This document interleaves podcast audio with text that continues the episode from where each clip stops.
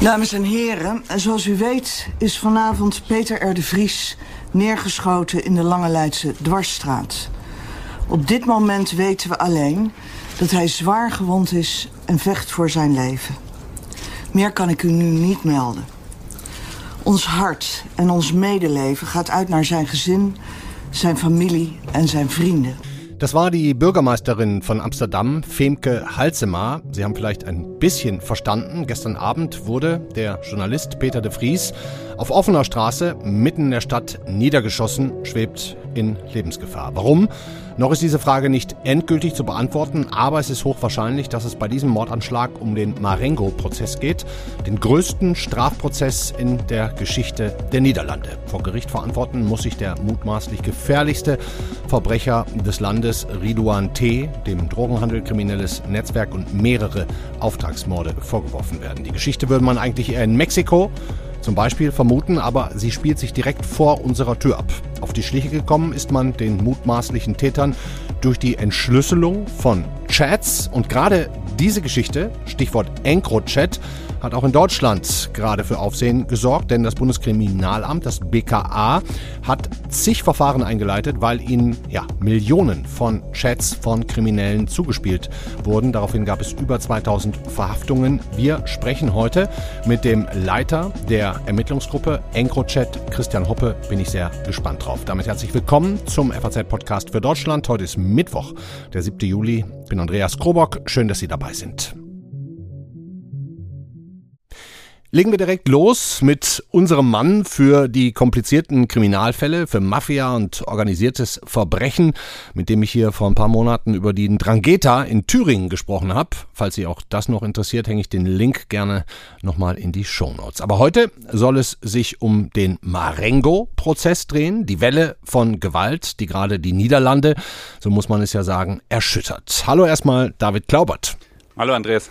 David, ich finde es schwierig, bei dieser Geschichte überhaupt einen Anfang zu finden. Deswegen beginnen wir vielleicht gestern Abend. Was ist da in Amsterdam auf offener Straße passiert? Gestern Abend wurde in Amsterdam der äh, Journalist Peter R. de Vries äh, angeschossen, niedergeschossen, ist ähm, schwer verletzt im Krankenhaus. Ja, aus nächster Nähe ein Mann, wohl fünf Schüsse berichten Zeugen, also richtig brutal. 19.30 Uhr, der hat gerade das Fernsehstudio verlassen, wo er vorher eine Sendung als Gast in einer Sendung war. Bei RTL, glaube ich, ne? In den Niederlanden. Genau, RTL ja. Boulevard, niederländische Sendung. Und ähm, ja, ist ein Fall. Also ich muss sagen, ich habe gestern Abend vom Spiel, Fußballspiel, Spanien, gar nichts mitgekriegt, weil mich das irgendwie schon, schon auch sehr getroffen hat, weil ich mich eben gerade mit dem ganzen Fall, der da vermutlich dahinter steckt, ja auch beschäftigt habe. Ja. Wer, wer, ist dieser Journalist? Ist ein Investigativjournalist, Peter de Vries.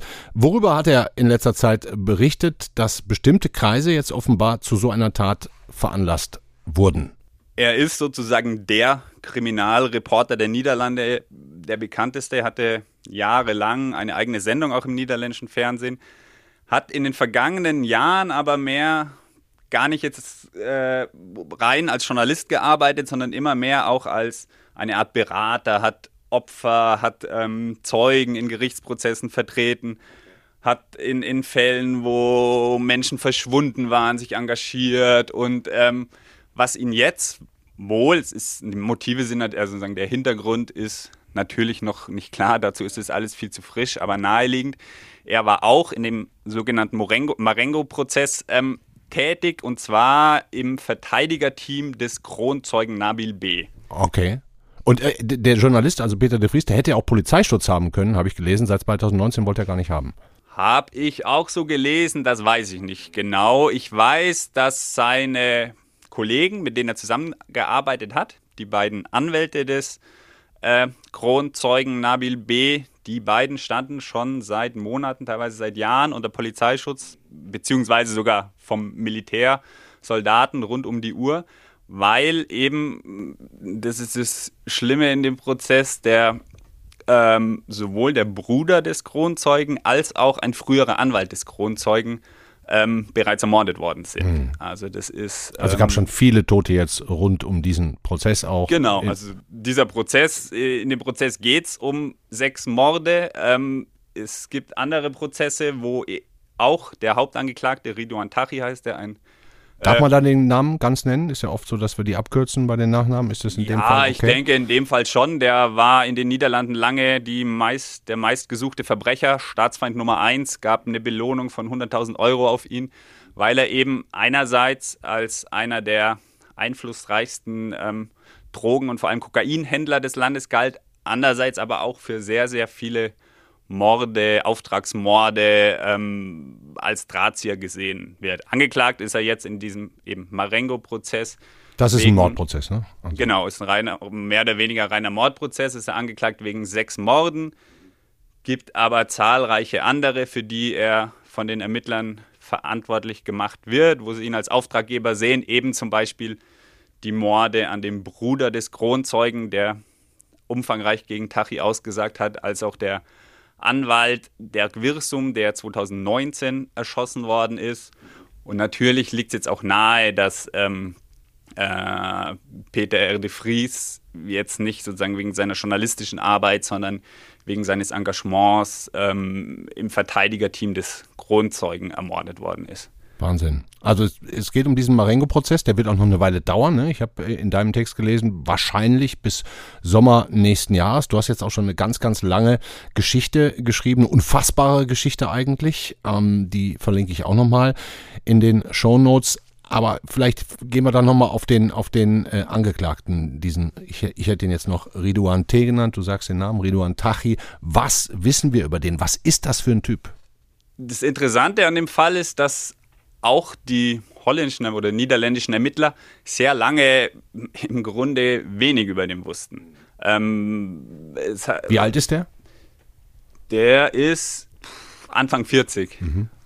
Ähm, genau. War, ist in Marokko geboren, kam als kleines Kind mit seinen Eltern nach in die Niederlande ähm, und so wird es in niederländischen Zeitungen wird so beschrieben, ähm, hat sich da dann bald einer Jugendbande namens Bad Boys angeschlossen und hat angefangen ähm, mit Haschisch zu dealen. Erst wohl als Straßendealer. Muss man doch gar nicht in den Niederlanden, ist doch eigentlich legal da.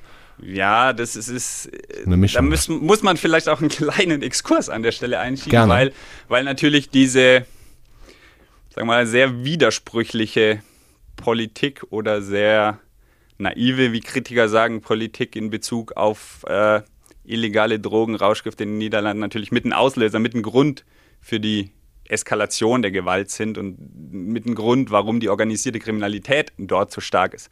Und ich finde das, äh, was es ganz gut veranschaulicht, sind, jeder kennt die Coffeeshops, in ja. denen man äh, kleine Mengen kaufen kann. Kleine Mengen kaufen darf. Es ist nicht offiziell legal, aber es wird nicht verfolgt. Ähm, das Absurde an der ganzen Sache ist, dass der Großhandel ist verboten, ist eine Straftat. Das heißt, jeder. Der Coffeeshop kann nicht einkaufen. Der Coffeeshop kann nirgends einkaufen, außer bei Verbrechern. Auf der Straße.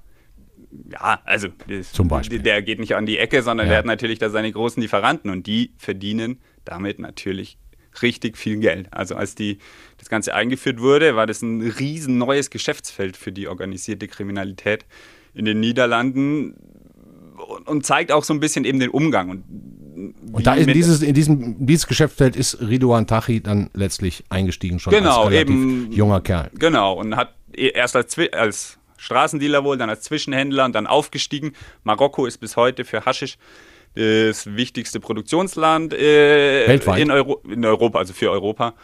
Und genau, hat er angefangen und irgendwann hat sich dann für ihn wohl die Möglichkeit ergeben, auch in den Kokainhandel mit einzusteigen wo es dann gleich um viel, viel höhere Summen geht. Weil mit Kokain lässt sich viel mehr verdienen, da geht es sofort um Millionen. Wir wissen jetzt aus Deutschland, das habe ich auch in der Sendung mit dir vor ein paar Monaten gelernt eigentlich, dass kriminelle Strukturen hier oftmals im Hintergrund arbeiten, keine Unbeteiligten mit reinziehen, man will nicht auffallen. Das scheint jetzt da in den Niederlanden anders zu sein. Da werden tatsächlich also Journalisten, auch andere Menschen auf offener Straße abgeknallt letztlich. Ähm, äh, warum ist das so, so, so, eine andere Qualität da drüben als bisher bei uns? Ja, ich glaube, das kam ja auch nicht von, von, von heute auf morgen, sondern hat angefangen ähm, es gibt schon seit sozusagen das erste Mal, wo das wirklich so aufgefallen ist, war 2012. Da gab es eine wilde Schießerei mitten in einem, in einem Wohnviertel von Amsterdam mit AK-47, haben sich da Banden gegenseitig beschossen. Zwei Männer sind gestorben. Ähm, das war so das erste Mal, dass es nach sozusagen auffällig nach außen gedrungen ist. Und dann aber war es so, dass es natürlich zunächst waren es vor allem Verteilungskämpfe. Da wurden die eine Bande gegen die andere, weil irgendwie Kokain verschwunden ist, haben sich dann gegenseitig beschuldigt, es geklaut zu haben. Und wie gesagt, Kokain geht sofort um Millionen. Und äh, kann man ja schlecht zum Gericht gehen oder zur Polizei gehen und sagen, der hat mir mein Dings geklaut, mein Kokain geklaut, sondern dann muss man es anders lösen. Und so hat es angefangen. Und dann mein Eindruck ist, nachdem ich mich lange mit dem Fall beschäftigt habe, eben, das ist irgendwann eine Spirale der Gewalt und am Ende setzt sich der Gewalttätigste durch. Und so war es wohl im Fall von Ridouan Tachi. Ähm, es wurden etliche seiner Konkurrenten wurden ermordet, nicht nur, nicht nur in Niederlanden, auch, auch in Spanien, also schon niederländisch-marokkanische mit niederländischem Hintergrund in der Regel, aber eben auch in Spanien wurde, wurde, wurden welche ermordet, wo Verbindungen zu ihm bestehen.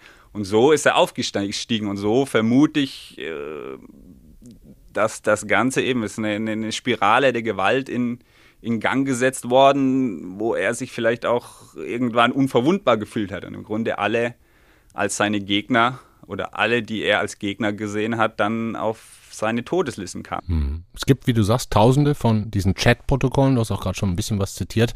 Wir haben auch mal ein paar in einer kleinen Collage zusammengetragen. Er hat zu viele Informationen weitergegeben. Dieser kranke, kranke Typ muss schlafen. Diese Hurensöhne müssen alle weg. Nacheinander one by one wie ein Domino. Heute Nacht inshallah. No limit. Ha ha ha. Hab meine Nikes an und bin auf die Jagd. Ha ha ha bin schon betrunken Bruder und brauche Blut. Blut. Nichts anderes. David, ein Menschenleben ist da nicht so viel wert. Jetzt sitzt der Typ im Knast und scheint aber aus dem Knast heraus ja weiter Aufträge geben zu können. Weiß man nicht. Also ähm, ist natürlich möglich, ist naheliegend, dass das Ganze, auch jetzt eben der Anschlag auf Peter R. de Vries mit dem Fall, mit dem Marengo-Prozess zusammenhängt.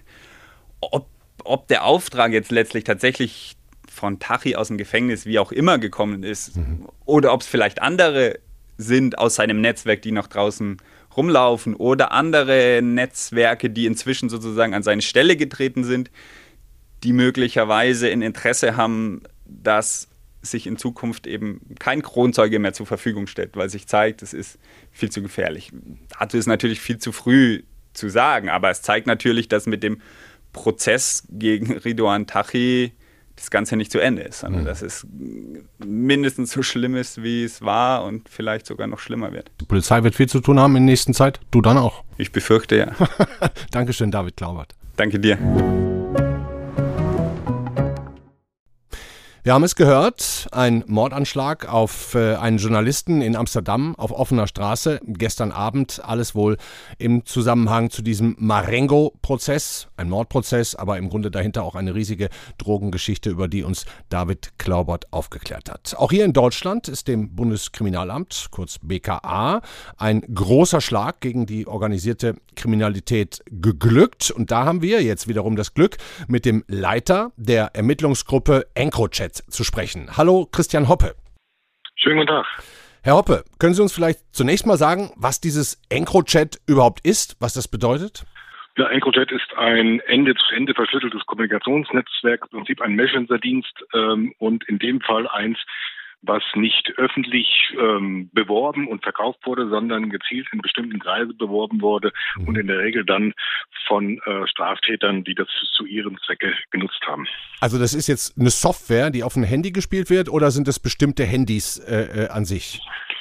In dem Fall ist es auf einer Seite die, die Software, aber auch äh, eine damit gekoppelte Hardware. Ähm, mhm. Es gibt andere Messenger-Dienste, die auch kryptiert sind, die äh, lediglich die Software darstellen und unabhängig von der Hardware sind. Mhm. Und wie, beziehungsweise wer hat das geschafft, dieses Ding jetzt da zu dekodieren? Das waren, äh, war eine Ermittlungsgruppe gemeinsam aus äh, Franzosen und Niederländern, denen das gelungen ist, äh, das zu dekryptieren und äh, den, äh, die Daten auf dem Surfer äh, sicherzustellen. Hm, das heißt, Sie haben dann von diesen beiden Gruppen, ist das dann auch zusammengefasst unter Europol möglicherweise, Chatprotokolle bekommen, die Bezug zu Deutschland hatten. Ähm, wie viele waren das? Wir haben von äh, den Franzosen über Europol äh, Chat-Kommunikation von EncroChat äh, bekommen, aufgrund einer europäischen Ermittlungsanordnung, die im Rahmen eines Ermittlungsverfahrens der Generalstaatsanwaltschaft Frankfurt äh, auch ergangen ist und die uns erlaubt, die Daten äh, zu verwerten. Mhm. Der Umfang äh, der Daten oder der Chat-Protokolle ist unglaublich äh, und ähm, eine Zahl, die ich heute nennen würde, äh, ist möglicherweise auch nicht abschließend, äh, weil wir ja noch die äh, Daten auswerten und ähm, jede noch, Zahl, ja. äh, die ich nennen würde, äh, jetzt nicht die abschließende Zahl äh, wiedergeben könnte. Also das heißt, Sie sind noch gar nicht fertig damit, ähm, aber, aber ich nehme an, wenn Sie in solchen Dimensionen sprechen, wir reden hier nicht über Hunderte, sondern eher über viele, viele Tausende, um das vielleicht mal so ein Gefühl zu bekommen. Wir, wenn es um einzelne Chatnachrichten geht, dann reden wir über Millionen, Millionen. an einzelnen Chatnachrichten. Unfassbar. Mit wie vielen Leuten arbeiten Sie da jetzt dran? Muss ja jeder lesen, muss ja erstmal gelesen werden, alles. Ja, wir haben eine Ermittlungsgruppe eingerichtet, schon seit ähm, über einem Jahr und die ist ständig im Aufwuchs und wir versuchen das unserem Arbeitsaufwand anzupassen, weil wir auch in dieser Arbeitsgruppe mittlerweile nicht nur über, mit diesem einen Datenbestand arbeiten, sondern mit mehreren äh, Datenbeständen. Hm. Die genaue Zahl, äh, die, die Sagen Sie auch lieber ist, nicht. Ähm, ja. Auch genauso wie die andere, eine, die sich äh, ändert und wie gesagt äh, angepasst ist an den, wo der Bedarf ist und äh, wechselt auch zwischen reinen Kriminalisten und möglicherweise auch Technikern, die uns mhm. bei der technischen Aufbereitung der Daten dann helfen. Mhm. Haben Sie sowas schon mal annähernd vor sich gelegen gehabt?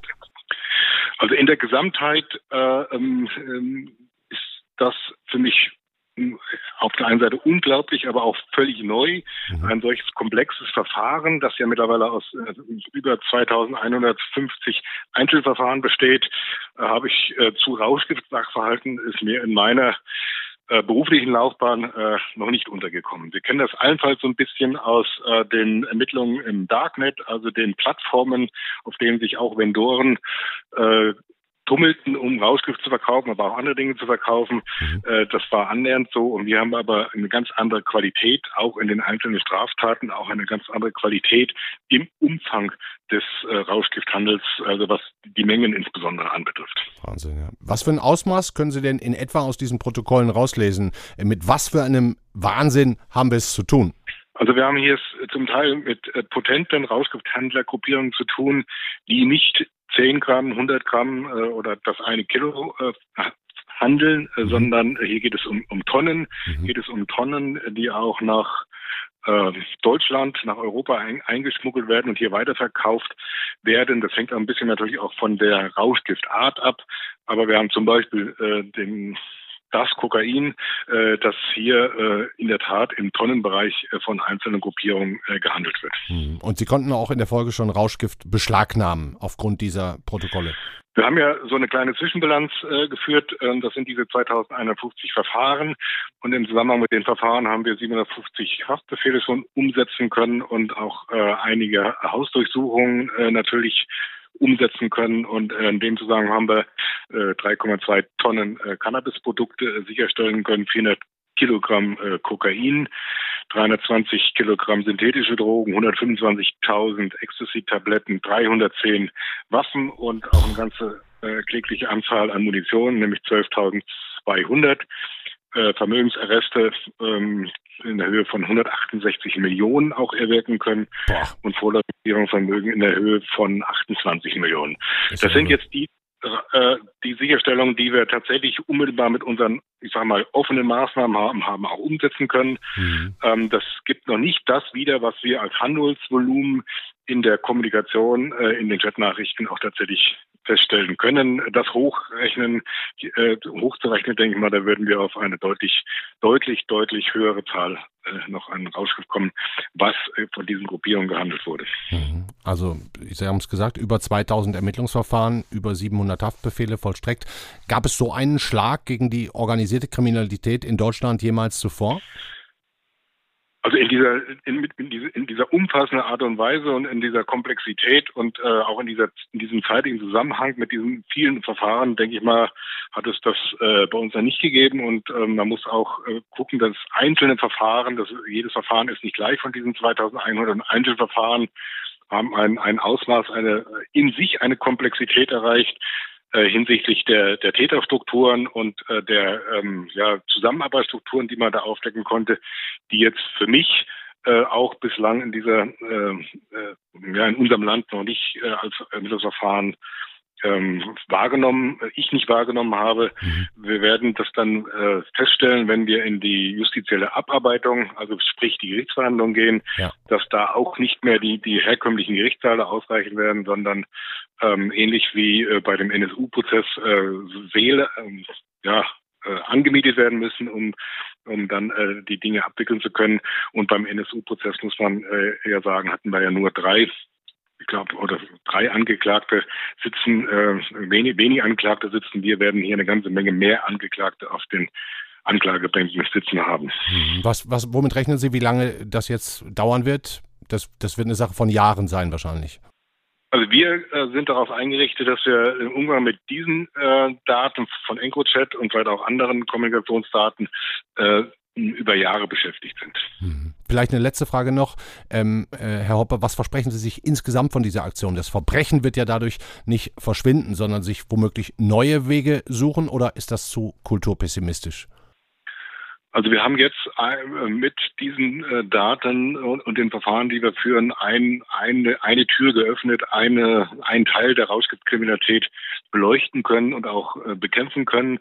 Ich gehe schon davon aus, dass wir mit den Verfahren, die wir jetzt führen, wenn wir die umfassend, ernsthaft und zielgerichtet führen und auch umgesetzt bekommen vor Gericht, dass wir dann schon wesentliche Handelsstrukturen der Rauschgiftkriminalität in Deutschland zerstört haben, äh, aber auch äh, die, den Rauschhandel insgesamt beeinträchtigt haben. Ich habe aber nicht die Illusion, äh, dass wir insgesamt den Rauschgifthandel auf Dauer mit dieser einzelnen Maßnahme auch tatsächlich ähm, bekämpft haben beziehungsweise deutlich reduziert haben.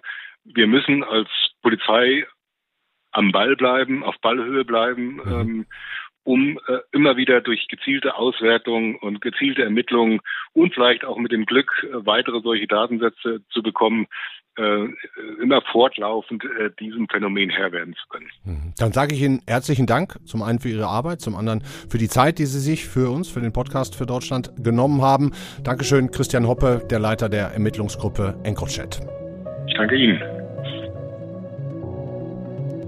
Das war der FAZ-Podcast für Deutschland an diesem Mittwoch, den 7. Juli. Wir haben in den Shownotes nochmal eine Menge Texte und Informationen für Sie gesammelt. Können Sie alles nochmal detailliert und äh, auch von David Glaubert schön aufbereitet mit vielen Bildern auch dazu nachlesen und nachschauen. Ähm, ich bin sehr gespannt, wie diese Prozesse sich auch in Deutschland hier entwickeln werden. Der BKA-Ermittlungsleiter hat gesagt, wir werden Säle anmieten müssen in den nächsten Jahren. Also da kommt einiges auf uns zu. Ich bin da sehr gespannt drauf, aber es ist ja auch nichts Schlechtes, dass diesen Menschen das Handwerk gelegt wird. Das war's für heute. Machen Sie es gut. Schönen Abend. Morgen ist die Kollegin Marie Löwenstein für Sie da. Ciao.